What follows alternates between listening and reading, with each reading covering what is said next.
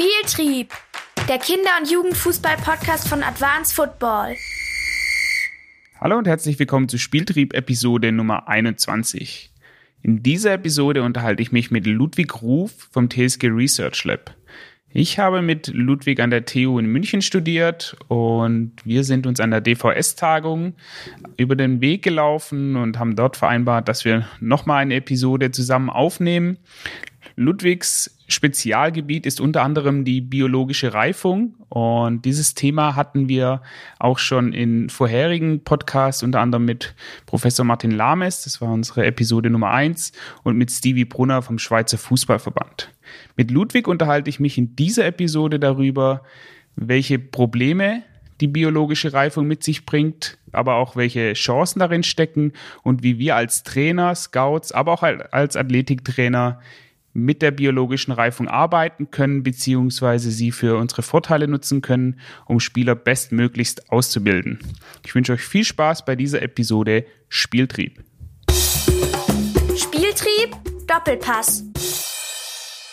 Ludwig, schön, dass du hier bist. Wir zwei kennen uns tatsächlich von unserem Studium an der TU in München, haben uns dann nochmal getroffen bei der DVS-Tagung, wo wir auch einen Sonderpodcast zu gemacht haben. Ähm, den Link dazu setze ich auch in die, in die Show Notes. Erzähl doch mal den, den Zuhörern, wer du bist, wo du herkommst, was du für Stationen gemacht hast und wieso du im Fußballbereich und in der, in der Sportwissenschaft tätig bist. Nur erstmal vielen lieben Dank, dass ich überhaupt hier sein darf. Eigentlich ohne gewisse Ehre, wenn man die anderen Podcast-Gäste hier betrachtet. Ähm, zu mir, ich bin mittlerweile jetzt ähm, bei der TSG Research Lab ähm, zuständig und in, in, tätig. Vorher war ich im Fußball tätig. Ich habe natürlich ähm, Fußball gespielt. Zu Beginn des Studiums habe ich dann aufgehört, weil es einfach keinen Sinn mehr gemacht hat. Hat nicht gereicht vom, vom Fußballerischen her. Ähm, habe dann ähm, Sportwissenschaft studiert, dadurch kennen wir uns ja. Habe währenddessen schon Praktika im Athletiktraining-Bereich gemacht und es war eigentlich der Bereich schon, wo ich mir gedacht, das, das könnte was werden. Das hat mich wirklich interessiert. Ähm, bin dann für meinen Master ins Ausland nach Großbritannien, habe dort einen äh, Master in Strength and Conditioning, also Athletiktraining eigentlich studiert. Ähm, war dann super, super glücklich und happy eigentlich, dass ich noch ein Praktikum im Anschluss direkt gefunden habe und zwar in Australien, also ganz anderes Ende der Welt, ähm, bei Adelaide United. Habe dort ein Jahr bei den Profis als Athletiktrainer, Sportwissenschaftler verbracht und war dann, hat dann wieder eine glückliche Position bekommen, dass ich in eine Promotion anfangen durfte in Saarbrücken an der Universität des Saarlandes ähm, im Bereich ja, Load Monitoring in, im Jugendfußball und habe währenddessen die zwei Jahre, die ich dort war, ähm, schon beim ersten FC Saarbrücken im Nachwuchsbereich auch als Athletiktrainer gearbeitet, vor allem in den älteren Altersgruppen, ab U15 aufwärts bis zu U19.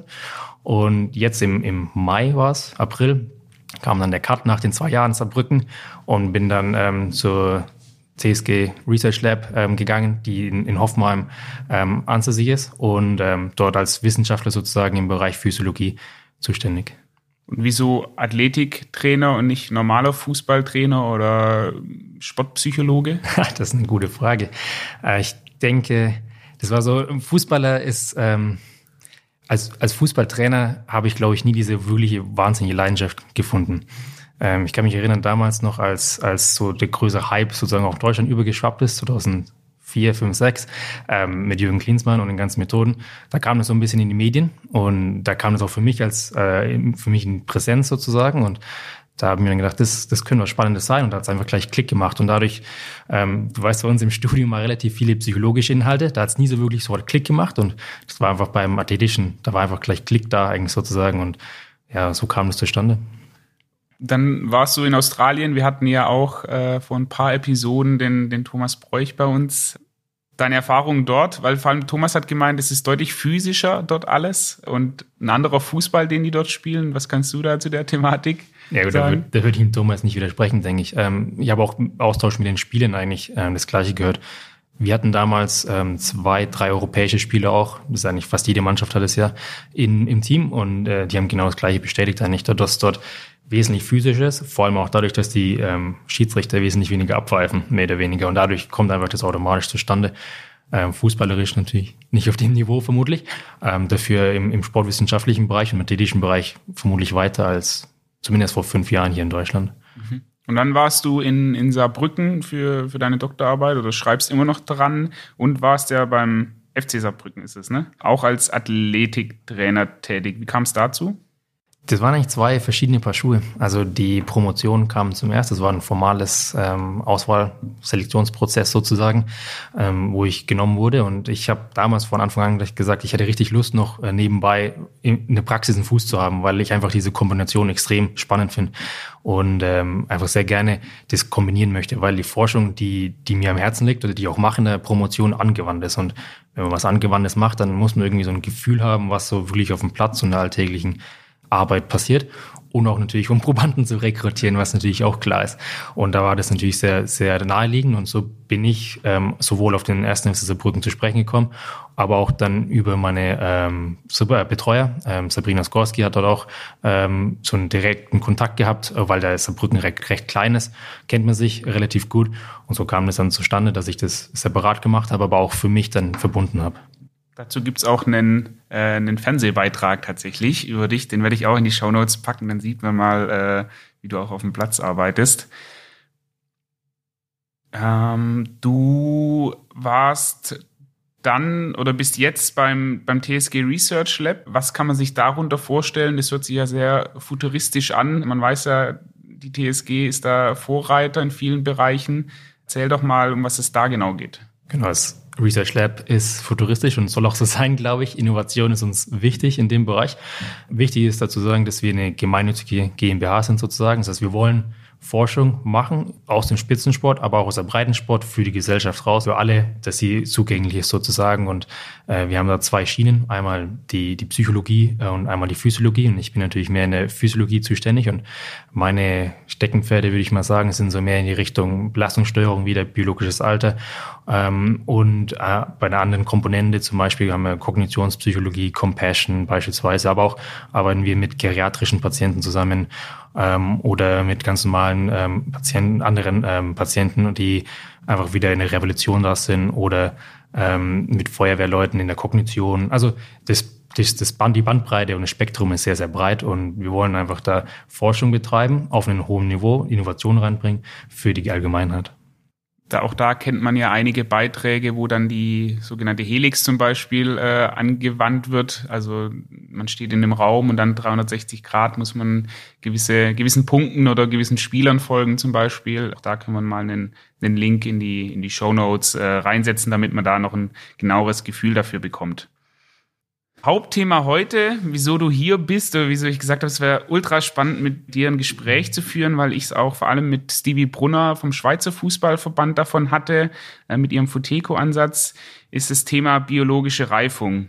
Ähm, wenn wir jetzt ein Videopodcast wären, würde ich dir zwei Bilder zeigen. Einmal von Lukaku, wie er als äh, Spieler an der Seitenlinie oder an der Mittellinie steht, mit einem Gleichaltrigen als 15-Jähriger, glaube ich. Das kennt man ganz oft. Und letztes Jahr kam ein Bild von einem Ajax-Spieler, vor allem in Twitter und Instagram, ähm, auf, der zwei Köpfe größer ist als sein Gegenspieler von Feyenoord war es, glaube ich. Äh, das ist ja, glaube ich, so das, das prägnanteste oder das, äh, was die meisten Leute dann verstehen und auch sehen, wenn es ums Thema biologische Reifung geht. Du hast einen Artikel drüber geschrieben, den ich sehr, sehr gut fand, äh, den wir auch lange bei uns äh, intern äh, diskutiert hatten. Der war biologische Reifung, Bedeutsamkeit und Auswirkungen auf die Entwicklung des zukünftigen Elitefußballspielers. Erzähl doch mal, was ist denn biologische Reifung, so dass es auch der einfache Breitensporttrainer und vielleicht auch der ein oder andere NLZ-Trainer versteht? Mhm. Also biologische Reifung, wie es der Name eigentlich sagt, bezieht sich auf das biologische System, also auf den Körper an und für sich. Und innerhalb des Körpers von zehn Jahren bis 20 Jahren passieren ja ganz viele Dinge. Und äh, in dem Zeitalter sozusagen entwickeln sich alle Organe, alle Systeme, sowohl das Herz beispielsweise als auch die Niere, aber auch die Muskulatur, Sehnen, Bänder, Knochen, alle weiter, bis man bei 100 Prozent rauskommt, bis man sozusagen voll ausgewachsen ist. Und wie man dorthin kommt, ist eigentlich das, das die Frage. Und jeder ist da irgendwie anders. So wie bei der Autobahn. Der eine hat ein extrem schnelles Auto und der andere hat ein bisschen langsameres Auto. Aber am Ende des Tages kommen sie von A nach B. Das heißt, sie kommen am Zielort an. Und so ist es eigentlich ähm, bei allen Nachwuchs- oder bei allen Sportlern und allen Nachwuchsjugendlichen, ähm, dass alle Prozesse, die im Körper ablaufen, irgendwo unterschiedlich vom zeitlichen Timing ablaufen. Und ähm, sowohl innerhalb einer Person, Das heißt, einmal passiert als erstes der Wachstum vom Fuß beispielsweise, danach kommt erst der Wachstum eher von den, ähm, so vom Zentrum, das heißt vom Femur, also vom Oberschenkel, aber auch dann zwischen zwei Leuten. Eine kann sehr früh wachsen, der andere spät. Und das ist eigentlich so grob gemeint mit, mit biologischer Reifung. Wenn man, also man kennt immer nur die Extrembeispiele. Ähm, du hast es jetzt angesprochen, auch in, in kleinen, also der Wachstum des Fußes. Ab welchem Alter beginnt das dann? Diese, diese Thematik relevant zu werden für den Sport und für den Fußball? Die grundsätzlich beginnt, kann Wachstumsschub ähm, bei sagen wir mal, zwischen neuneinhalb, zehn, elf Jahren anfangen, bei sehr frühen. Ab ungefähr zehn bis zwölf Jahren fängt der normale ähm, Jugendliche an, zu wachsen, also extrem zu wachsen, wo der Wachstumsschub einfach anfängt. Also wenn man, leider ist es ein Podcast und man kann es nicht visuell, visuell darstellen, aber man kann sich so vorstellen, dass man einfach auf der X-Achse so eine Y-Achse, also X-Achse hat man einfach das Alter und Y-Achse hat man den, die Veränderung des Wachstums. Und wenn man ähm, zwischen drei bis acht, neun, zehn Jahren ist ein relativ konstantes Wachstum. Das heißt, man wächst pro Jahr ungefähr zwischen fünf und sieben Zentimeter, was sehr konstant ist, keine großen Veränderungen. Ähm, ab, wie gesagt, in zehn Jahren ungefähr fängt es dann an mehr zu werden. Das heißt, man wächst nicht mehr sieben Zentimeter pro Jahr, sondern acht, neun, dann auf zehn und in der Spitze sogar teilweise bei elf, zwölf. Das erreicht man dann ungefähr bei 13,5 bis 14 Jahren. Das ist der Durchschnitt von der normalen Population. Ähm, dann flacht es wieder ab. Das heißt, ab 14, 15, 16 geht es wieder runter. Das heißt, man wächst dann nicht mehr 12, sondern 8, 6, 5, 3, bis es dann eben sozusagen bei Null rauskommt, wenn man 17, 18, 19. Ganz, ganz wenige Fälle, so 5 Prozent ungefähr, können auch noch bis zu 20 Jahren wachsen.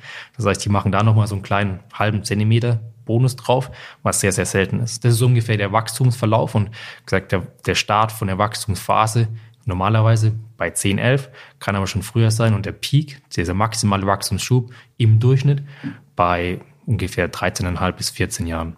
Und das Ende ist dann, also wann ist man ausgewachsen in Anführungszeichen? Ähm, das kommt davon ab, hängt davon ab, welche Population wir reden. Also von der normalen Population ist es ungefähr bei 17,5, 18. Wenn man in den Sport rangeht, Leistungssport, ähm, alle Sportarten, die extrem auf Schnelligkeit, Power, Kraft rausgehen, dann ist es meistens schon früher. Das heißt bei 16 ungefähr, 16,5, 17, weil, das kommen wir vielleicht später noch zu sprechen, die Selektion einfach so ist, dass wir diese Frühreifen bekommen. Und ähm, zurückgreifen gleich noch auf den Punkt, was du vorhin kurz angesprochen hast, dass man einfach extrem große individuelle Variabilität drin hat ist es so, ähm, dass manche einfach diesen Wachstumsschub, der im Mittel bei 13,5 bis 14 ist, dass die ihn schon bei 11 haben und manche im ganz, ganz schlechten Fall erst bei 16. Das heißt, man hat eine riesen Zeitspanne dazwischen, ähm, wo einfach ja, die Leute unterschiedlich wachsen und dementsprechend sehr, sehr Frühreife haben. Dadurch kommt es zustande, dass dieser Ajax-Spieler ein riesen Tier, sage ich mal jetzt ist. Und der andere, der vielleicht bei 16 erst seinen Wachstumsschub hat, einfach noch ein kleiner Zwerg. Und genau dadurch kommt es zustande, dass auch Lukaku beispielsweise so ein, so ein äh, einfach größerer und reiferer Spieler war zu dem Zeitpunkt. Hm. Gutes Beispiel ist ja im Moment auch Mukoko von, von Dortmund, der da auch extrem weit schon war oder ist. Ähm, Im Fußball gibt es ja jetzt die Besonderheit, dass wir relativ früh in den Leistungsbereich beziehungsweise in den Profibereich rüber wechseln. Im, wenn man jetzt in die US-Sportarten sich anschaut, ähm, die ja ein College-System davor haben, ist es oftmals so, dass die Spieler erst mit 21, 22 den Eintritt in die Profiligen haben. Ist es besser eigentlich, also abzuwarten, noch zwei, drei Jahre mehr und nicht mit 17 zu sagen, oh, der ist körperlich nicht weit genug, den können wir nicht ins Bundesliga-Team mit aufnehmen. Ja, ich glaube, da in dem Kontext einfach diese Information, wo jemand steht, sehr, sehr relevant und interessant, auch unabhängig von der Sportart, glaube ich. Vor allem aber auch bei Sportarten, die extrem physisch sind. Rugby ist ein Sport, der eigentlich ähm, spät spezialisiert, aber auch extrem natürlich auf physische Spiele setzt. Football, American Football, Fußball, Handball, Basketball, all die Sportarten sind eigentlich solche, die ähm, davon profitieren, wenn sie jemanden haben, der relativ an der frühen Seite ist. Normalerweise ist es so, dass wenn jemand früh dran ist, ähm, wie ich schon gesagt habe, dann sind die eigentlich theoretisch ausgewachsen, wenn sie ungefähr bei 17, chronologisch bei 17 Jahren sind, plus minus natürlich immer. Ähm, das heißt, in dem Fall ist es schon so, dass die theoretisch vom Körper her bereit wären, weil sie ausgewachsen sind. Natürlich hängen noch ein paar andere Sachen dran, ähm, vom physischen her, einfach die Entwicklung von der Muskelmasse, von den Zähnen, von den Bändern, die vielleicht noch nicht bei 100 Prozent sind, sondern nur eben die Knochenbau, dass der eben bei 100 Prozent schon ist ähm, am Ende des Tages. Und in dem Fall ist es dann, glaube ich, auch so, dass ähm, das gesamte Spektrum angeschaut werden müsste und nicht eben nur, ist er biologisch reif oder, oder nicht. Das ist ja dann, da wird mir nachher auch nochmal dazu kommen, ein Thema der Belastungssteuerung auch. Also nur zu sagen, okay, der ist jetzt schon 1,85 ausgereift, heißt es nicht, dass ich mit ihm trainieren kann wie mit einem Erwachsenen, auch wenn er schon im U15-Bereich spielt. Wie groß, wenn, du, wenn man das vereinfachen müsste, ist denn das Problem tatsächlich der biologischen Reifung? Und auf der anderen Seite, wie bewusst sind sich Fußballvereine und auch der, der DFB als, als Verband, wie bewusst ist man sich denn dieser Thematik der, der biologischen Reifung. Ich zeige es von hinten auf. Also die, das Bewusstsein steigt, auch vor allem hier in Deutschland. In anderen Ländern ist man schon dessen wie viel, viel bewusster. Ähm, beispielsweise Ajax Amsterdam, also nur als Exemplar herausgesetzt. Nicht, dass ich mit Ajax Amsterdam Verbindung hätte, aber dort ähm, wurde das Thema schon vor 10, 15 Jahren groß angesprochen und entsprechende biologischen Reifung ähm, trainiert. Ähm, die meisten Daten kommen aus dem Fußball. Dementsprechend kann ich nur für Fußballer nicht groß reden. Meine Erfahrung kommt auch aus dem Fußball. Dort ist es so, dass die Problematik sehr groß ist. Ähnlich zum relativen Alterseffekt, dass die Problematik so groß ist, dass man eigentlich ab dem Eintritt der Pubertät, was mehr oder weniger ab der U14 größtenteils stattfindet, auch U13 teilweise schon, so weit ist, dass man eigentlich zu 50-50 nur noch Frühreife oder aber auch normale durchschnittliche Spieler. Das heißt, zu dem Zeitpunkt gibt es eigentlich kaum Spiele, die wirklich an der späten Seite sind vom, vom biologischen Reifungsgrad her. Normalerweise sollte es so sein, in der normalen Population, wenn ich eine größere Stichprobe nehme, dass dort ungefähr ähm, die meisten durchschnittlich sind, wenige spät und wenige früh. Beim Fußball ist es natürlich so und auch bei anderen Sportarten sehr, sehr wahrscheinlich, wo wenig Daten einfach gibt, dass einfach sehr, sehr früh ähm, selektiert wird und dementsprechend sehr, sehr viel auf die frühe Kante genommen wird. Das ist dann so, dass es auch mit dem Alter zunimmt, natürlich. Das heißt, in du 14 sitzt, setzt so ein, also dieser Kick-In U15 noch ein bisschen schwieriger, U16 noch ein bisschen mehr, U17 noch ein bisschen mehr. Einfach aus dem Grund, weil die anderen aus den anderen Sport, aus den anderen Vereinen, die jetzt nicht schon in den Nachwuchsleistungszentren sind, natürlich auch so selektieren, dass sie die Leute reinholen in die Nachwuchsleistungszentren, die einfach was ausmachen, die einfach größer sind, ähm, stärker sind und einfach schon weiter vom biologischen Reifungsgrad. Und da ist die Datenlage, was von der wissenschaftlichen Seite angeht, sehr, sehr klar. Ähm, es gibt sehr, sehr viele Daten von Manchester United über Jahre hinweg, von der Spire Academy auch, was auch zeigt, dass es nicht ein ähm, primär Leistungssportprinzip von europäischen Fußballvereinen ist, sondern auch in, okay, Aspire ist natürlich auch ein Leistungszentrum Ort, aber dort natürlich auch das Problem vorliegt. Von Southampton legen die Daten vor. Ich habe ähm, persönliche Kontakte natürlich auch zu anderen wie Bournemouth ähm, und, und ähm, Alban, Albinien bei denen ist alles gleich, mehr oder weniger. Also hier in Deutschland ist es sehr ähnlich. Wir haben gerade eine, eine Studie dazu gemacht, auch ähm, sowohl in Saarbrücken als auch in Hoffenheim. Ähm, es unterscheidet sich nicht sehr groß. Was auch interessant ist, dass es auch nicht nur in dieser Elite-Population so ist, sondern auch Saarbrücken würde ich jetzt mal nicht zur Elite zählen, ähm, sondern auch diese Subelite.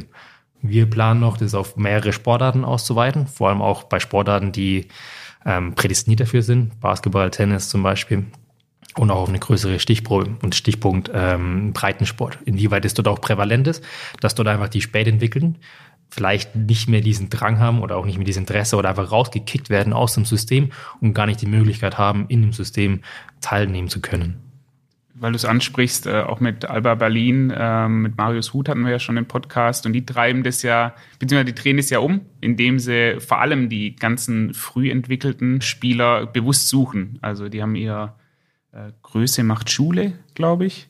Irgendwie so. Oder Größe zeigen heißt die im Programm. Die suchen sich ganz bewusst auch schon in den Grundschulen die sehr, sehr großen Spieler oder sehr, sehr großen Kinder und bringen den Basketball näher, äh, weil die dann oftmals irgendwie unter den Tisch fallen bei anderen Sportarten wie Fußball oder, oder Handball und drehen quasi dieses Problem in Anführungszeichen der, der frühen Reife um und versuchen die so schnell wie möglich zu sich mit, äh, mit rein zu, zu nehmen ins Programm. Du hast Ajax Amsterdam angesprochen, dass das da schon länger bewusst ist, den, den Verantwortlichen. Gibt es denn Maßnahmen dagegen, die man ergreifen kann gegen diese, dieses Problem oder die Problematik der biologischen Reifung, dass man sich quasi nur auf, auf diese früh entwickelten Spieler stützt? Ja, das, das ist die Krux, glaube ich, daran. Und das ist auch die Frage der Effizienz von, von so solchen Systemen. Also da sprechen wir nur von Leistungssport mehr oder weniger und äh, nur von Selektion und ähm, die ja, Weiterentwicklung von Talenten und Förderung in die erste Mannschaft mehr oder weniger. Ähm, am Ende des Tages wird es darauf hinauslaufen, glaube ich, dass man dieses Bewusstsein extrem schaffen muss und extrem ähm, gute Leute an der Spitze von solchen Organisationen haben muss, die sehr, die sich bewusst sind und auch dann dementsprechend ähm, das weiter nach unten durchreichen, weil es startet, wie gesagt, schon im Nachwuchsbereich und nur 13, 14, 15 und ähm, wenn man dort dann die Möglichkeit gibt, zu fördern, für Spieler zu fördern sozusagen, die es ähm, dann auch äh, im System weiterentwickeln können, dann bleiben natürlich die Spieler auch im System drinnen.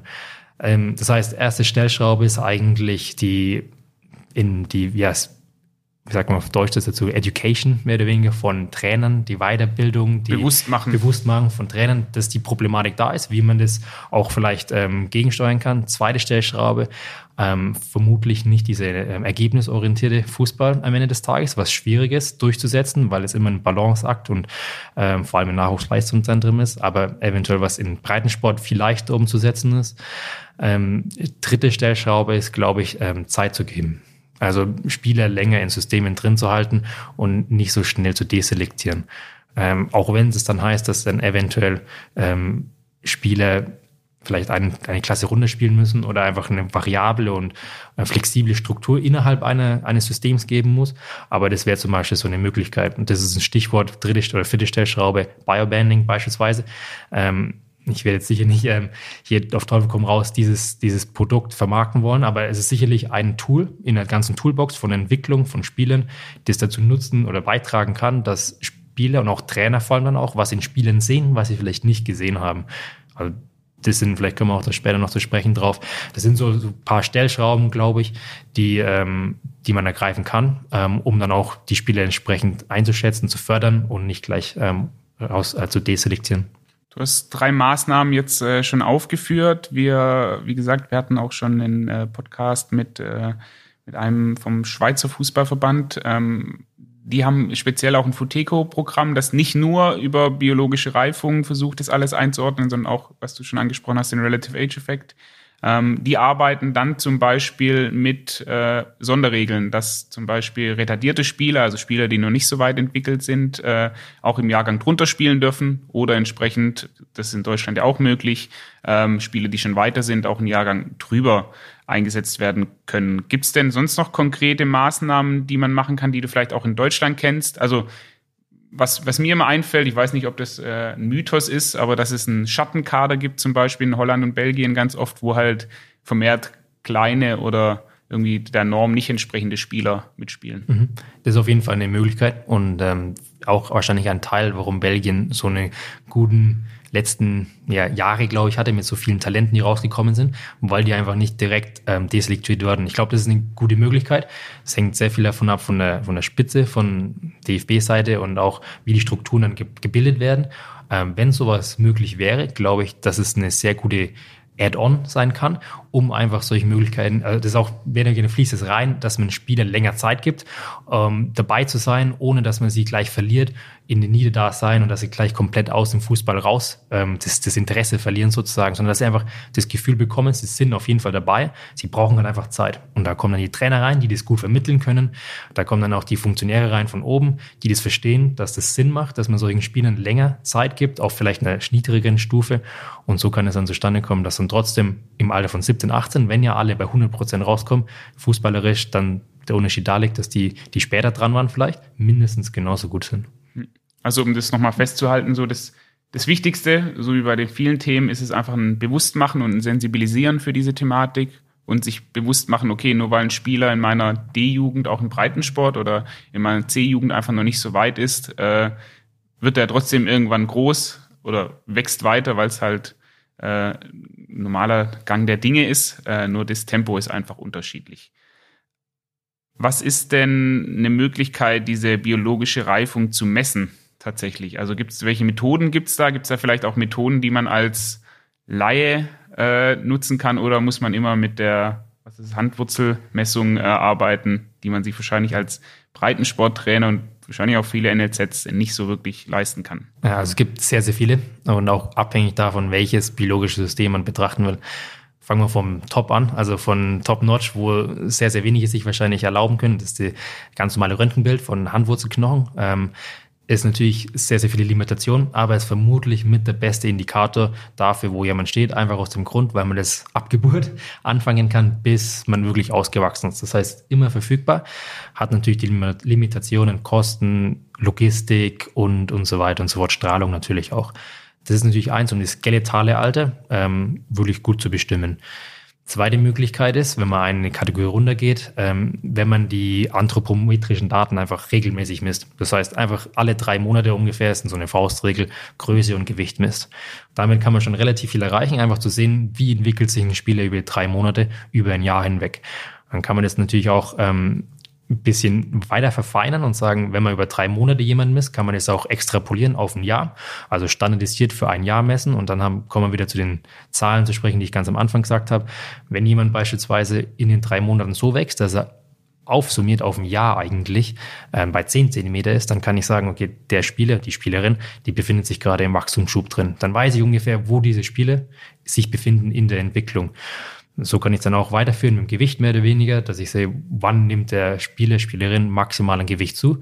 Das passiert meistens so ein bisschen nach dem Wachstumsschub, so ein halbes Jahr ungefähr plus minus. Ähm, die, wenn man es noch ein bisschen weiter verfeinern will, dann gibt es ähm, gewisse Formeln, um zu bestimmen, wann man mit dem Wachstumsschub drinnen ist.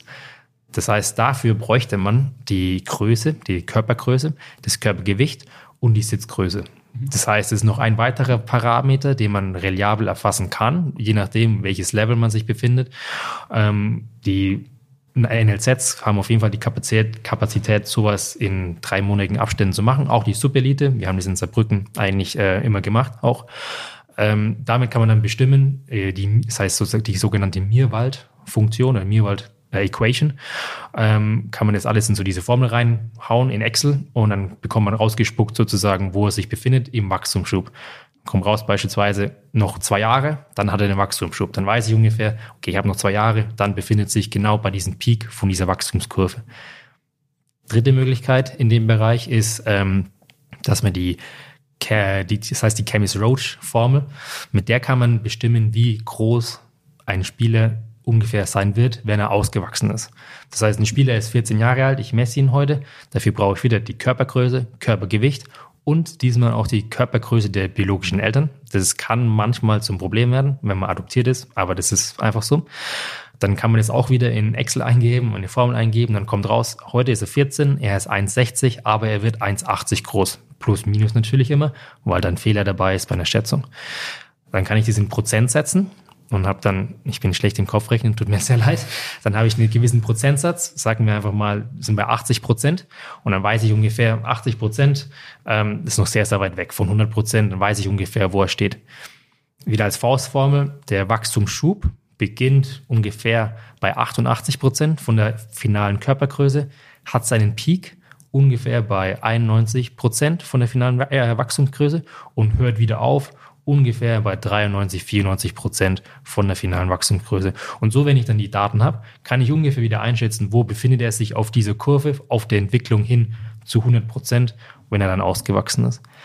Wenn wir nochmal eine Stufe runtergehen, also nochmal mehr für den Breitensport wahrscheinlich gedacht, dann kommt vermutlich sehr, sehr einfach das ähm, Eyeballing, sagt man im Englischen, also zu, äh, einfach anschauen ähm, und ähm, beobachten, wie jemand aussieht. Früher hat man sehr, sehr viel über sekundäre Geschlechtsorgane gemacht. Das geht natürlich heute nicht mehr einfach aus Schutz der Privatsphäre und anderen Gründen.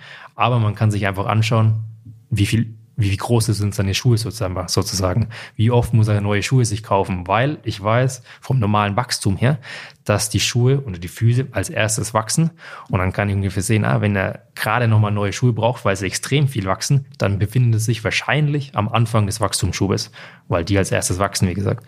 Dann geht es so ein bisschen hoch in die ähm, Oberschenkel. Das heißt, wenn ich, wenn ein Spieler überproportional lange Beine hat zum Oberkörper, dann befindet es sich wahrscheinlich knapp vor dem Wachstum. Ähm, und so kann man weitermachen. Beispielsweise, wenn ich einen Spieler oder Spielerin sehe, die extrem an, an Muskelmasse auf einmal zunimmt, dann kann ich ungefähr davon ausgehen, dass er sich gerade im oder auch kurz nach dem Wachstumsschub befindet. Ähm, wenn man dann überproportional viel Fettmasse eigentlich zu sich nimmt, dann befindet man sich sehr weit nach dem Wachstumsschub. Das sind einfach die ganz normalen Entwicklungsstufen, wie man sich entwickelt.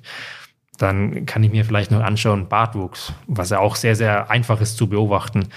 Ähm, manchmal passiert es auch schon bei 12, 13, dann weiß ich, dass der Spieler, Spielerin, sehr, ach, nicht Spielerin, aber dass der Spieler sehr, sehr weit ist natürlich ähm, in dem Bereich. Auch Behaarung vielleicht von, von ähm, Oberschenkel oder Waden, ähm, was man auch sehr gut sehen kann.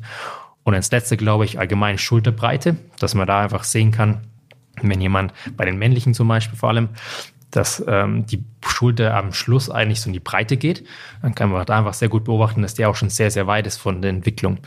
Also so kann man ungefähr ungefähr schätzen und das mag ich sehr gerne eigentlich auch, wenn ich im, im Nachwuchsfußball unterwegs bin, dass ich einfach anschaue und überlege, wo steht er gerade in der Entwicklung, weil ich einfach nicht messen kann alles um, und einfach beurteilen und guck mal, mit Trainern besprechen und so weiter, wo befindet er sich gerade, wie hat er sich entwickelt, wie groß ist er geworden, ist ungefähr vom Gefühl her und ähm, so kann man das eigentlich sehr, sehr gut einschätzen, wenn man weiß, wie der normale Wachstum von so Jugendlichen abläuft. Jetzt hast du die die Phasen äh, angesprochen nochmal. Kannst du die nochmal so ein bisschen konkretisieren? Ich glaube, es sind vier Stück. Ja, also man kann es ungefähr in, in, vier bis fünf oder sogar in drei. Wir, fangen wir mit drei an und dann können wir es noch verfeinern, glaube ich. Also das Präpubertale eigentlich, so das Kindliche, das geht ungefähr, wie gesagt, bis zehn Jahre. Dann fängt der Wachstumsschub an. Das ist die Pubertät, also der Wachstumsschub, äh, wo man maximal an Größe zunimmt wo dann auch die meisten Veränderungen passieren von muskulärer und von der Größenseite. Und danach äh, haben wir noch den, die postpubertale Phase, die beginnt dann ungefähr bei 15, 16 und das sozusagen die drei Phasen. Die ähm, Wachstumsphase kann man dann noch mal ein bisschen verfeinern, die frühe und die späte. Einfach dann, wenn man dann, wenn der Spieler ähm, immer mehr wächst und dann, wenn es wieder abflacht, diese Kurve sozusagen. Das sind sozusagen die frühe Pubertät so zwischen 10 und 14 und dann die späte zwischen 14 und sagen wir mal 16 Jahren ungefähr, so als ganz, ganz grobe Marke. Ähm, wir haben sehr viele Hörer, die, du hast es Subelite äh, genannt hast, äh, du hast es Subelite genannt, die in diesem Bereich tätig sind. Jetzt hört sich das für mich, wenn man da ein bisschen mit Excel arbeitet und ein paar Sachen erfasst, gar nicht so komplex an tatsächlich. Ähm, gibt's für genau diese Athletiktrainer oder sehr engagierten Trainer, die da Bock drauf haben auf sowas? Gibt es da im Internet Anlaufstellen, wo es da eine Übersicht gibt, wo ich einfach weiß, okay, äh, da stehen alle Formeln und da sind auch die entsprechenden äh, Methoden sind da hinterlegt? Ähm, können wir da was in die Shownotes reinpacken? Mit Sicherheit. Da kann ich was raussuchen. ähm, vor allem, was die Formeln angeht. Ähm, ist allerdings äh, auf Englisch, weil die ganzen Sachen auf, auf Englisch sozusagen äh, entwickelt wurden. Aber es gibt ähm, gewisse Online-Kalkulatoren, bei denen man einfach die Größen eingeben muss, die Informationen eingeben muss und dann spuckt es die Information raus. Ähm, was so Übersichtsarbeiten angeht, vor allem im deutschsprachigen Raum, sehr schwierig. Ähm, ich möchte nicht zu sehr auf meinen Artikel verweisen, aber das ist mitunter der einzige gerade. Das ähm, Leitmedium ist der Leitartikel. Aber, aber ansonsten ähm, im englischsprachigen Raum gibt es auch nicht den, den alles umfassenden äh, Artikel. Ich werde auf jeden Fall versuchen, dass wir da noch was in die Shownotes mit reinpacken, dass die Zuhörer auch was mit an die Hand bekommen. Perfekt, wunderbar. Ähm, den Artikel natürlich äh, auf jeden Fall auch. Jetzt hast du, äh, weil das ist mir jetzt gerade gekommen, vor allem so Thema Bartwuchs und äh, ja, Bartwuchs genannt. Ähm, jetzt haben wir ja ganz oft bei arabischstämmigen äh, Spielern fällt es mir häufig auf, die sind deutlich früher dabei, wenn es darum geht, einen kleinen Schnurrbart oder sowas in, die, in der Art zu haben. Äh, ist es kulturell, genetisch, gibt es da Unterschiede tatsächlich? Also Spieler, weiß nicht, aus dem asiatischen Raum, äh, sind die ein bisschen später dran als Leute jetzt aus Europa und Spieler aus Südamerika? Ja, also sind zwei Punkte dabei. Also erste ist, dass die ganzen verschiedenen Indikatoren, also ich habe ja vorhin angesprochen, dass man mit, dem Röntgenbild das skeletale Alter bestimmen kann und über diese ganzen sekundären Geschlechtsorgane ähm, und vor allem auch Bartwuchs dann, kann man eher diesen Bereich abdecken und die sind zwar irgendwo verwandt, also die passieren irgendwo gleichzeitig, aber auch wieder unterschiedlich. Das heißt, man kann nicht von dem einen auf das andere schließen. Das heißt, die passieren schon so ein bisschen ja nebenbei, aber nicht, wie gesagt, gleichzeitig. Das heißt, der zweite Punkt ist, ähm, dass es schon ein bisschen ethnisch ist, ja. Das heißt, die, die Regionen, die du gerade angesprochen hast, diese Kulturen, ähm, entwickeln sich in dem Bereich, in dieser Kategorie etwas früher, das stimmt. Wenn man beispielsweise auch ähm, Spieler mit afrikanischem Hintergrund hat, die in Europa aufwachsen, entwickeln die sich tendenziell auch eher in der frühen Seite im Vergleich dazu, wenn sie in Afrika aufwachsen, dass sie spät entwickeln. Das heißt, eine dritte Komponente kommt noch dazu, das die Umgebung, die, wo man aufwächst, also der sozioökonomische Background sozusagen, der kommt auch noch dazu. Das heißt, wenn die ähm, Leute, die aus dem Nahen Osten oder arabischen Ländern kommen und in Europa hier aufwachsen, dann kommt es noch dazu als zusätzlicher Faktor, der das Ganze akzeleriert. Jetzt haben wir da viel über Theorie gesprochen. Jetzt bist du ja zum Glück äh, auch ein Mann der Praxis. Was heißt es dann für mich jetzt oder für Athletiktrainer, aber auch normale Trainer und auch vielleicht für Scouts, ähm, im Umgang mit diesem Thema biologische Reifung? Auf was muss ich denn, vielleicht kannst du da die, die eins, drei Bereiche so ein bisschen unterteilen, also als Trainer, auf was muss ich da achten oder wenn ich mir dem bewusst bin, äh, auf was muss ich als Scout vielleicht achten, wenn ich, wenn ich ein Talent identifizieren möchte, beziehungsweise vorhersagen möchte und als Athletiktrainer speziell in meiner Arbeit. So was, auf was gilt es da zu achten bei der Thematik biologische Reifung? Ich fange ich fang ja direkt mit dem Trainer an, glaube ich. Als Trainer ist es der komplexeste Job mehr oder weniger am Ende des Tages. Ähm, als Trainer muss man versuchen, den Spielern die Möglichkeiten zu geben, sich zu entwickeln, glaube ich. Ähm, vor allem im Nachwuchsbereich und vor allem dann, wenn man nicht in der absoluten Elite ähm, tätig ist. Selbst aber auch dann müssen die Spieler sich irgendwo weiterentwickeln. Das heißt, die brauchen auch ihre Spielzeit. Und dann kommen eventuell Verfahren rein oder Systeme rein, wie beispielsweise Biobanding oder auch so eine zweite, ähm, zweite Liga oder zweite Kategorie-Level, wo die Spieler einfach trotzdem Spielpraxis bekommen und sich gegen entweder Gleichaltrige oder auch gleich ähm, entwickelte messen können und sich weiterentwickeln können. Das ist verdammt wichtig als, als Trainer, dass ich Spielen Möglichkeiten dar, darbiete, um trotzdem noch ähm, im Wettkampf mich messen zu können, um einfach dann an meinen fußballspezifischen Fertigkeiten und Fähigkeiten ähm, zu arbeiten als ähm, Athletiktrainer. Eine, eine Zwischenfrage noch als Trainer. Wie bewusst muss ich mit dem auch im Trainingsalltag sein, wenn wir vom Thema Belastungssteuerung sprechen und auch Thema Feldgrößenauswahl und, und also im Jugendbereich auch Torgrößenauswahl oder verschiedene Gewichte der Bälle? Äh, also gibt ja, ja ja, das, das ist wahrscheinlich die Komplexität einfach am Ende des Tages vom Trainer, dass man da extrem viele Variablen hat. Gut, dass du das ansprichst eigentlich, weil ich das ein bisschen so unterm Tisch gekehrt habe oder wollte. Ähm, die, die Feldgröße beispielsweise, Belastungssteuerung, das kommt auch alles in, in Themenbereich Athletiktrainer, sportwissenschaftliche Tätigkeiten dann rein. Es ist ähm, sehr, sehr komplex. Das ist das Problem, weil es einfach von der wissenschaftlichen Seite Datenlage noch nicht diese wahnsinnig guten Aussagen gibt. Sehr viel passiert noch intuitiv. Also ein konkretes Beispiel. Ähm, ich habe eine Mannschaft von zehn Spielern, davon sind acht früh, äh, nicht acht früh, sagen wir acht früh und oder mittel, also durchschnittlich und zwei spät, dann wird es sehr, sehr schwierig sein, dass das, das irgendwie so in einen Hut bekommen, dass die zwei, die spät sind, auf der gleichen Feldgröße arbeiten können, wie die anderen acht sozusagen, die wesentlich weiter sind von der Entwicklung. Ähm, trotzdem wird es so sein, dass man da, glaube ich, solange es jetzt keinen wahnsinnig visuell oder vom Gefühl her großen Unterschied macht, dass man da extrem viel anpassen muss oder sollte, sondern weil sie einfach kalendarisch ja sich auch auf dieser Augenebene begegnen, mehr oder weniger. Außer es ist wirklich ein wahnsinniger Unterschied, dann muss ich mir Gedanken machen, dass ich eventuell die Feldgröße variiere. Ähm, es kann sein, dass die, die etwas früher dran sind, beispielsweise ein bisschen größer spielen, weil sie einfach wesentlich schneller laufen können, wesentlich mehr laufen können, wesentlich robuster sind und die etwas, die späteren, aber eventuell etwas kleiner machen könnt, weil die einfach nicht in dieses Tempo reinkommen, gar nicht, weil die gar nicht mehr hinterherkommen, zum Beispiel. Also das ist so eine simple Heuristik, also Faustregel, wie man sowas eventuell steuern könnte. Ähm, noch ein Punkt, den du angesprochen hast, den ich vermutlich vergessen habe. Ball, Ballwelle, genau. Ähm, sehr guter Punkt auch, weil ähm, dadurch, wenn man früher dran ist, einfach, sagen wir mal, U14 ist ein super Beispiel, weil in U14 und U15 am meisten Varia Variation drin ist, dann wird so sein, dass die, die früh dran sind, einfach wesentlich stärker sind. Die haben ihre Muskeln wesentlich weiter ausgebaut, Zähnen schon weiter ausgebaut. Das heißt, die können super damit umgehen, wenn sie einfach schwere Bälle ähm, beispielsweise umgehen. Auch im Athletiktraining-Bereich natürlich schwere Gewichte und so weiter, aber da komme ich gleich vielleicht noch drauf. Während die etwas, die eventuell sehr, sehr spät dran sind, die haben das vielleicht noch nicht ähm, in dem Bereich. Und das heißt, da muss ich auch ein gutes Mittel finden, dass ich die vermutlich nicht zu oft, zu sehr mit zu anstrengenden Sachen überlaste, sondern dafür ein Gespür bekomme, dass ich eventuell die nicht ähm, fordern kann, einen 60 Meter Flugball zu spielen, sondern da ist es okay, wenn die einen 20 Meter Flugball spielen mit dem gleichen Ball wie die anderen, die einfach schon wesentlich weiter sind, die einfach so einen 60 Meter Flugball ohne sag, Probleme aus der Hüfte raus ähm, spielen können. Das wäre so ein klassisches Beispiel, glaube ich, in dem Bereich. Okay, und als Athletiktrainer?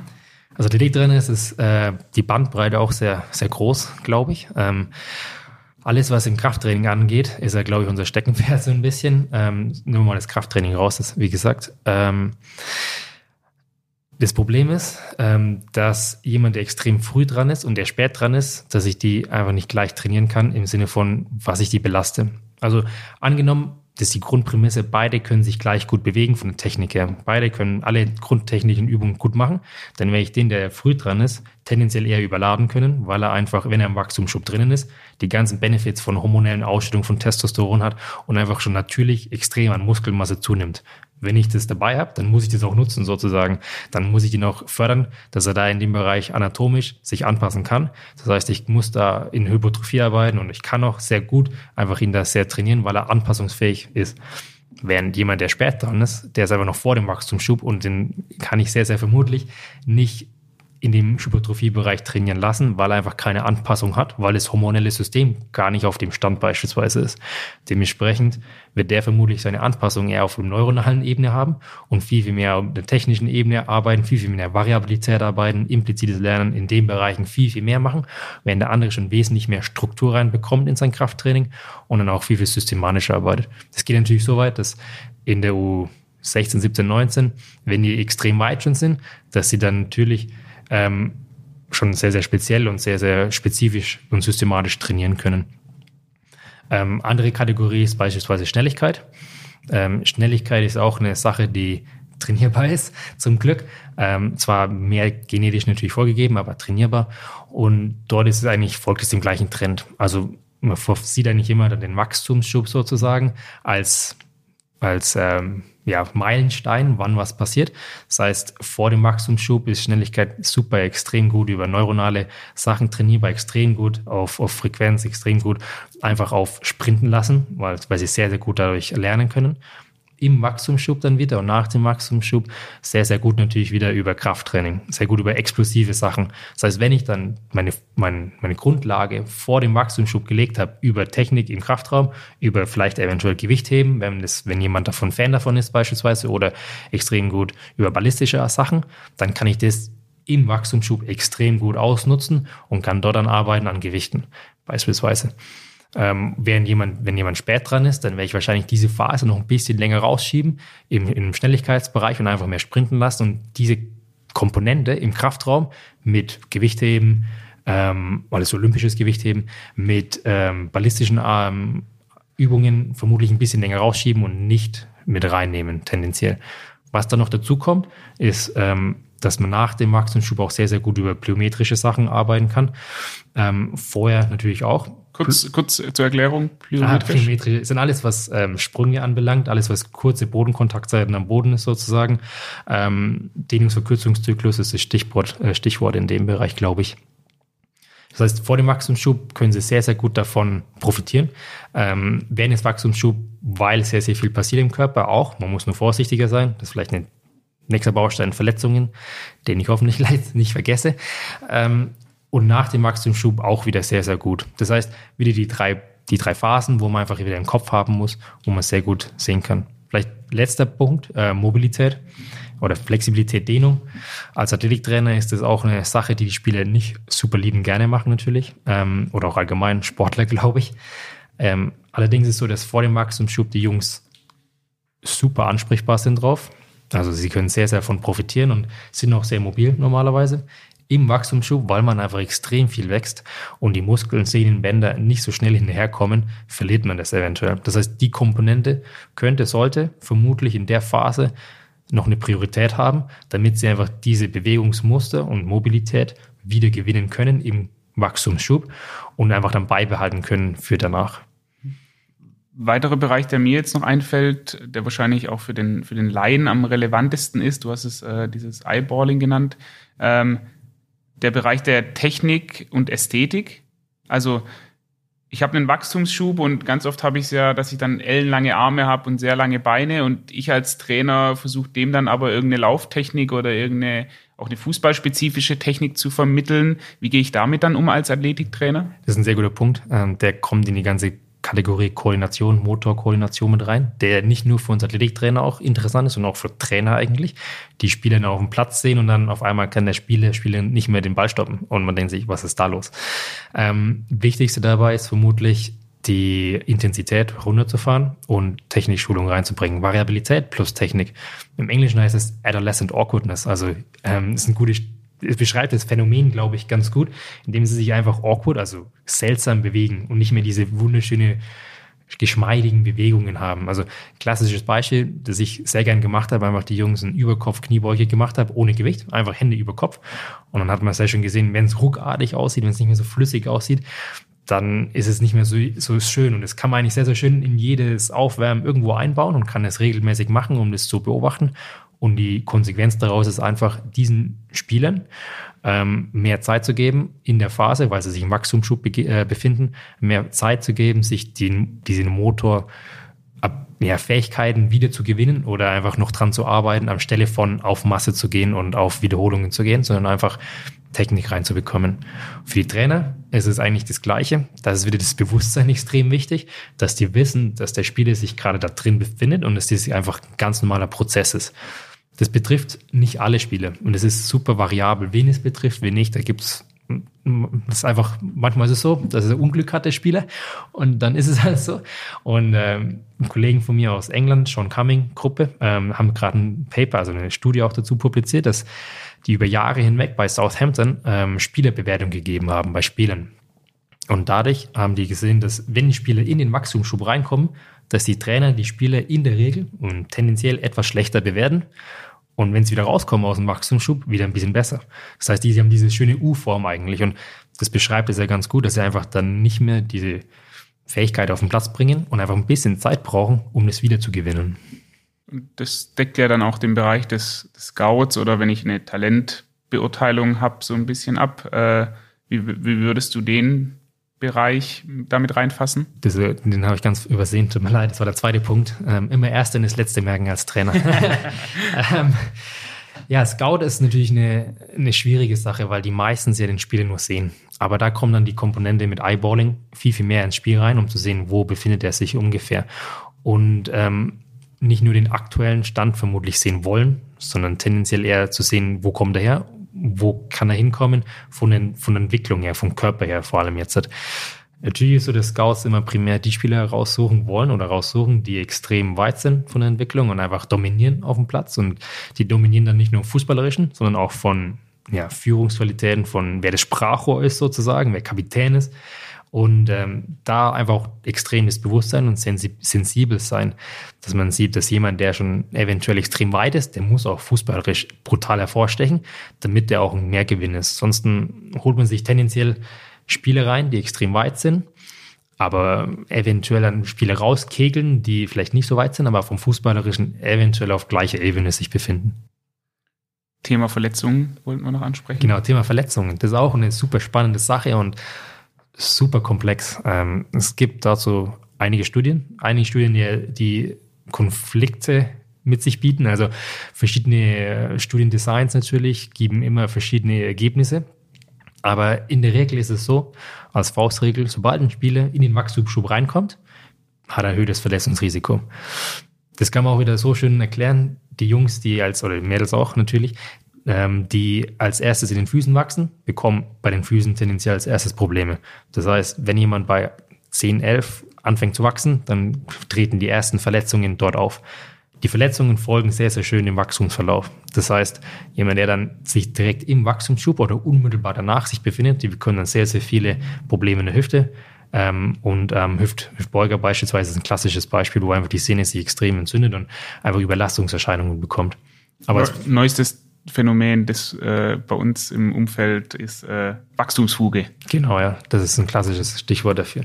Aber grundsätzlich ist so im Wachstumsschub erhöhtes Verletzungsrisiko, wenn ein Spieler auch extrem viel wächst innerhalb von einer kurzen Zeit, ist auch ein zweiter Risikofaktor.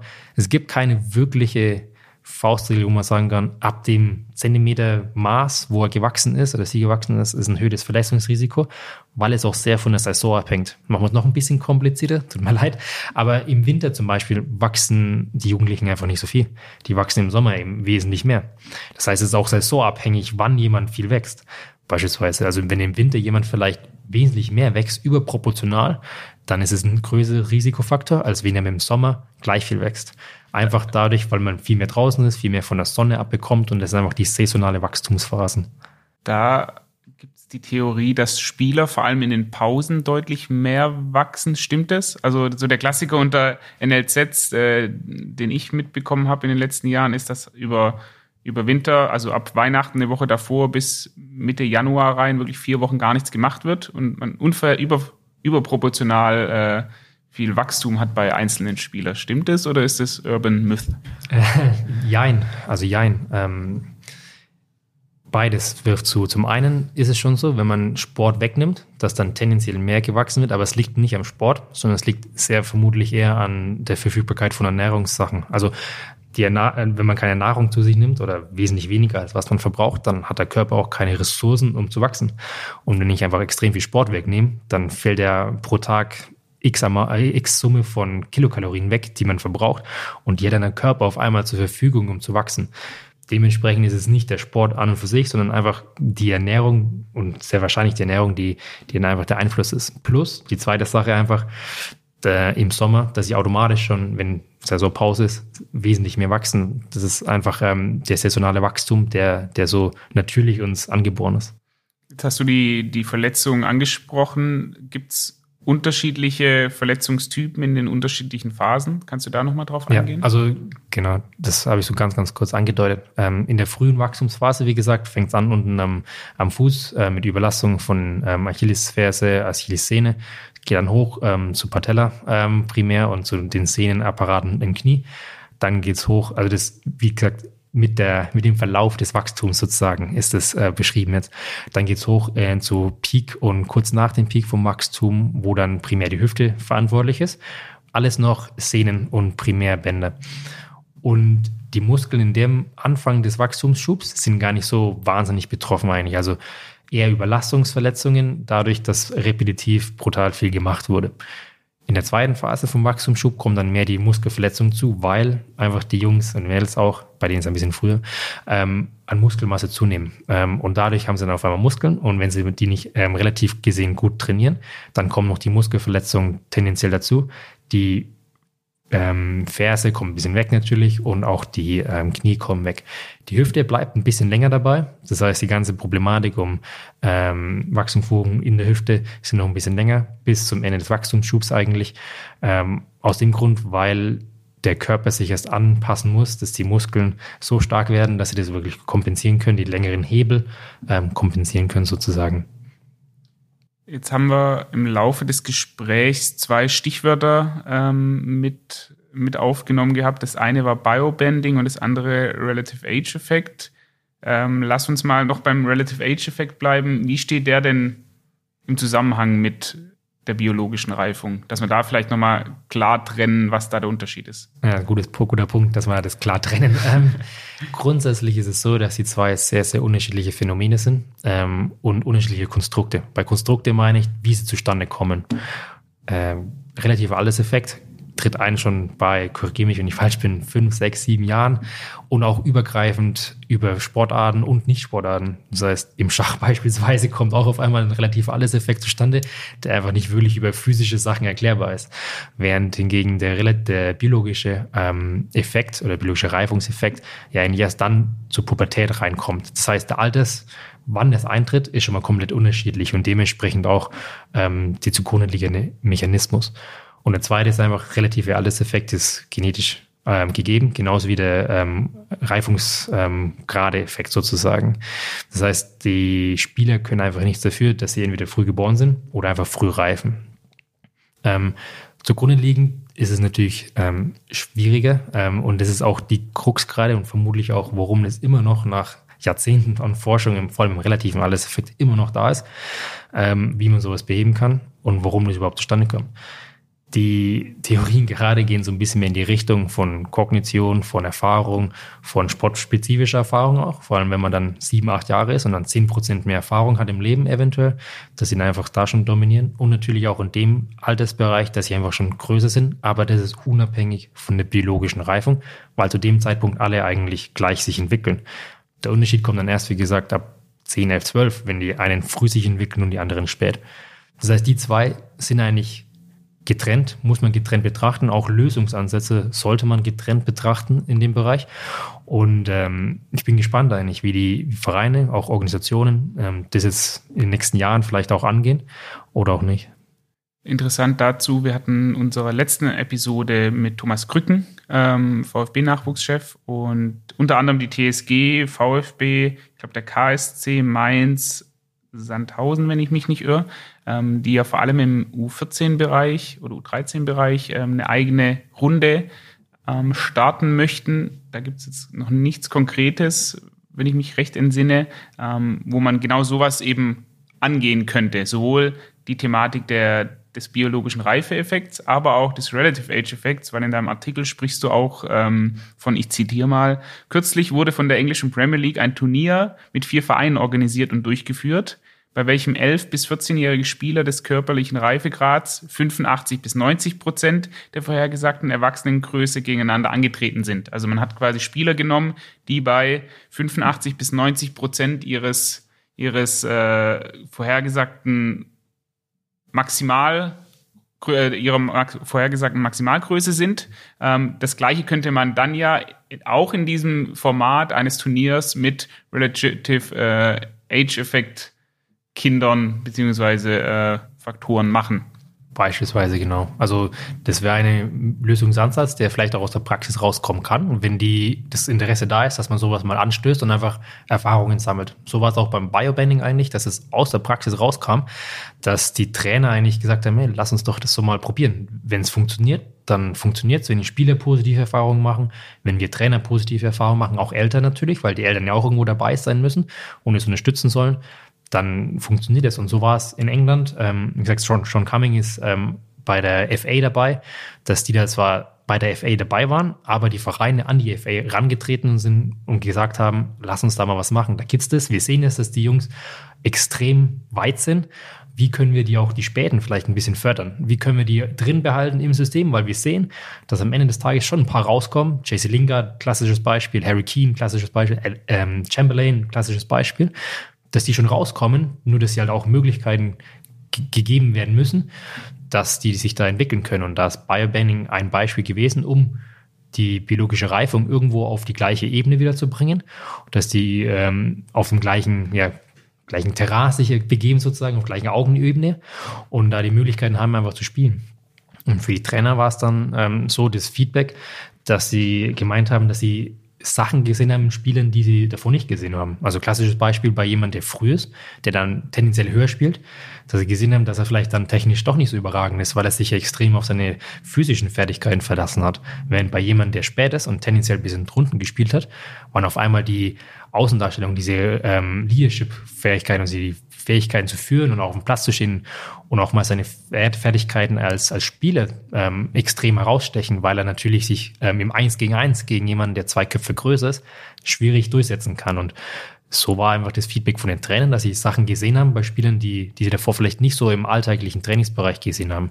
Die Spieler haben das eigentlich genau genauso wiedergespielt. Die haben genau das Gleiche gesagt, dass sie mal gesagt haben, ja, jemand, der spät ist, boah, ich war auf dem Platz und konnte auch mal was sagen, weil meistens sind ja die, die klein sind, die trauen sich auch nicht zu sagen und sind dann die in der Kabine in der Ecke sitzen und schüchtern sind und das ist auch diese ganzheitliche Entwicklung eigentlich, die dann mit reinkommen kann, dass man nicht nur die fußballerischen Fertigkeiten trainieren kann, sondern auch psychische und auch Kognition und solche Sachen, von denen ich weniger äh, Expertise habe, aber ähm, bei denen auch Spieler mal nach vorne gehen können und was ansprechen können, weil am Ende des Tages, wenn sie 17, 18 sind und eventuell den Sprung machen wollen und können und sollen, dann müssen sie diese Fertigkeiten haben. Und wenn sie das über Jahre lang nicht entwickeln können, dann entraubt man sozusagen einen Spieler die Möglichkeit, sich da auch zu entwickeln. Und das haben Spieler erkannt, auch wo, obwohl sie elf oder zwölf, dreizehn Jahre alt waren erst, haben die gesagt, das, das war angenehm, das war schön. Auch Spieler, die ein bisschen ähm, frühreif dran waren, die haben gesagt, oh, ich werde mal gefordert. Das ist angenehm, dass ich da auch mal äh, in, in Duelle reingehen muss, in Zweikämpfe und auch mal weggedrückt werde und merkt, dass ich vielleicht dann mich nicht so eins zu eins durchsetzen kann. Und mittlerweile ist es so, dass es auf ähm, Vereinsebene in England durchgeführt wird, auf freiwilliger Basis natürlich. Die FA zwingt niemanden, aber die Vereine machen es sehr regelmäßig, ähm, weil sie auch nicht diesen, vor allem im unteren Bereich, nicht diese Ligasysteme haben, wie wir in Deutschland hier, und dementsprechend viel flexibler sind. Das heißt, im Süden, wo, wo Bristol da ist, wo Bournemouth, Southampton, ähm, auch Chelsea und, und solche Vereine, Tottenham, die machen sehr, sehr viel lokal. Die, die sagen, lass uns treffen und äh, wir machen das einfach mal ganz kurz nochmal Biobending, wenn du es nochmal definieren müsstest. Ja, genau, das vielleicht auch vorab. Ähm, das heißt, ihr könnt äh, zurückspulen dann gleich wieder. ähm, es ist so, dass man die Jungs so einteilt, oder auch die Spieler allgemein, dass sie in der biologischen Entwicklung am gleichen Grad sind. Das heißt, wenn wir wieder dieses Prozent von der finalen Körpergröße als Maß nehmen, was gemacht wird und wurde, weil es am leichtesten ist, dann kann man sagen, zwischen beispielsweise 90 bis 95 Prozent die Spiele hole ich mir raus. Die Spieler können aus der U12 sein, 13, 14, 15, teilweise sogar U16, U17 und die mixe ich da einfach alle rein und bringe die auf einen Platz, ähm, altersgruppenübergreifend und sozusagen, dass sie am gleichen Phase von Wachstum und von der biologischen Reifung sich befinden.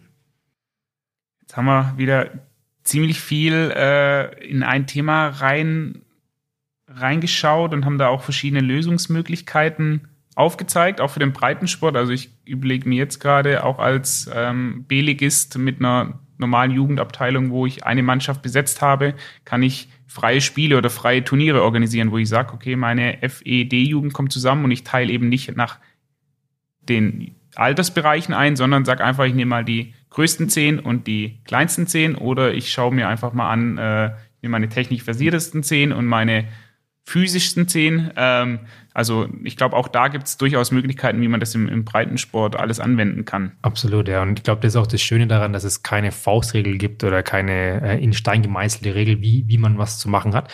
Es ist einfach, ähm, um eine ganzheitliche Entwicklung von Spielern zu ermöglichen und es ist übergreifend auf alle Sportarten, alle Altersgruppen, alle Leistungsklassen eigentlich übertragbar. Und das hast du eigentlich schön gesagt, auch auf technische Sachen kann man das sehr schön anwenden. Die die Bandbreite ist breit und man muss einfach nur, glaube ich, kreativ sein, um solche Sachen anzustoßen, Erfahrungen zu machen. Und ähm, normalerweise kommen solche Sachen aus meiner persönlichen Erfahrung, wir haben das in Saarbrücken gemacht, sehr, sehr gut an. Da nochmal der Hinweis auf den Beitrag, wo das im Training, glaube ich, umgesetzt wird.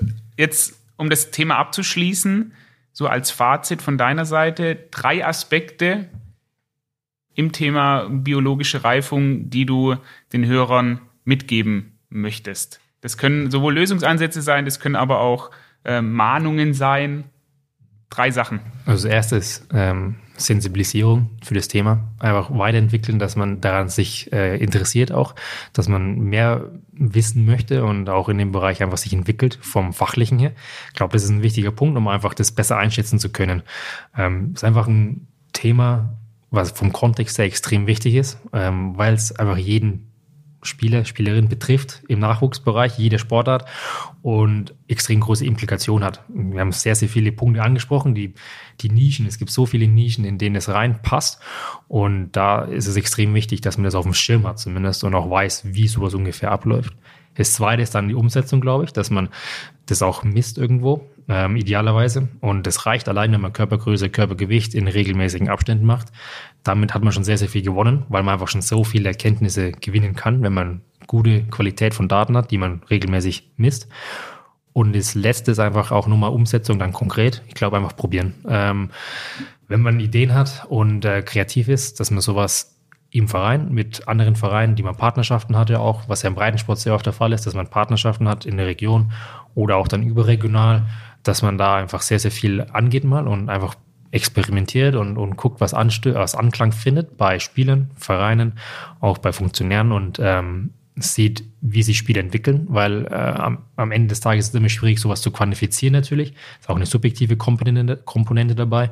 Und es wird nicht allen natürlich jetzt taugen und gefallen, das ist auch klar. Aber die Grundkonsens, Grunderfahrung ist sehr positiv und da muss man einfach ähm, mal probieren und schauen, was dabei rauskommt. Waren das drei oder waren das erst? Das waren drei. Das waren drei, okay, sehr gut. Dann lass uns direkt zur Abschlussfrage kommen. Die stellen wir ja allen unseren äh, Gästen. Du hast eine Regel beziehungsweise Vorgabe frei, die du allen Nachwuchsabteilungen der 25.000 Vereine in Deutschland zur Pflicht machen könntest. Und dabei ist egal, ob das jetzt Footbonaut oder Helix für jeden Verein ist oder ob das äh, jeder Verein bekommt einen Kunstrasen oder jeder Verein kriegt ein Sponsoring von äh, von der Firma. Was wäre deine Vorgabe? Das ist schwierig. Das ist wirklich schwierig. Also wenn ich nur meinen Hut als Wissenschaftler und von der biologischen Reibung äh, aufsetzen darf jetzt hier, kannst, dann kannst du auch ich, den anderen aufsetzen. Dann setze ich noch einen anderen vielleicht auf. Dann würde ich denen würde ich wahrscheinlich wieder sagen, dass sie einfach Größe, Gewicht messen.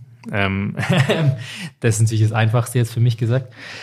Darüber hinaus ähm, würde ich wahrscheinlich in ähm, nicht verpflichtend, das klingt immer nicht so gut, aber Fortbildungsmaßnahmen investieren, glaube ich. Und da macht ja auch eine gute Arbeit in dem Bereich, dass man solche Sachen auf dem, auch auf dem Schirm hat, dass man da sich regelmäßig ähm, in die Tiefe, aber auch in die Breite immer weiter äh, sich entwickelt und dass man da so Möglichkeiten schafft, entweder regional, überregional, von Verbandsseite, von privater Seite, dass man da Sachen obligatorisch eigentlich verpflichtend machen sollte unabhängig davon, ob es jetzt genau eine Technikübung eins zu eins ist oder auch einfach, ähm, wie führe ich eine Mannschaft, wie ist in Ansprachen gemacht. Da ist die Bandbreite auch brutal breit eigentlich und das wäre, glaube ich, so meine Sache, wenn man anliegen, dass man sich da mehr ähm, kontinuierlich immer weiterentwickeln will, ähm, sowohl fußballerisch, vom Spezifischen, aber auch vom, vom Menschlichen her. Ludwig, vielen Dank für deine Zeit, vielen Dank für das geile Interview, der geile Gespräch. Äh, ich finde es ein wahnsinnig spannendes Thema. Du hast es super rübergebracht und ähm, hoffentlich gibt es noch irgendwann einen zweiten Teil, wenn du weiter bist in deiner Forschung und wer weiß, was bei deiner Doktorarbeit rauskommt. Super, vielen lieben Dank dir auch. Spieltrieb, Doppelpass. Das war Spieltrieb Episode Nummer 21 mit Ludwig Ruf und dem Thema der biologischen Reifung. Wenn ihr mehr zu dieser Thematik erfahren möchtet, könnt ihr in den Show Notes nachschauen oder ihr geht auf unseren Blog unter advance.football/blog. Dort haben wir alle interessanten Links und auch Bilder bereitgestellt. Wenn ihr mehr erfahren möchtet über Advanced Football und was wir für Trainer, aber auch Vereine machen, dann schaut gerne auf unserer Homepage vorbei oder auf unserer Plattform, dem Netflix für Fußballtrainer. Dort findet ihr unter anderem Lernvideos, ganze Trainingsübungen, ganze Trainingseinheiten und auch Webinare. Mir bleibt noch zu sagen, wenn euch die Episode gefallen hat, dann lasst gerne eine Bewertung bei Apple Podcast da oder ihr folgt uns auf Spotify, Deezer und oder YouTube. Bis zur nächsten Episode. Tschüss.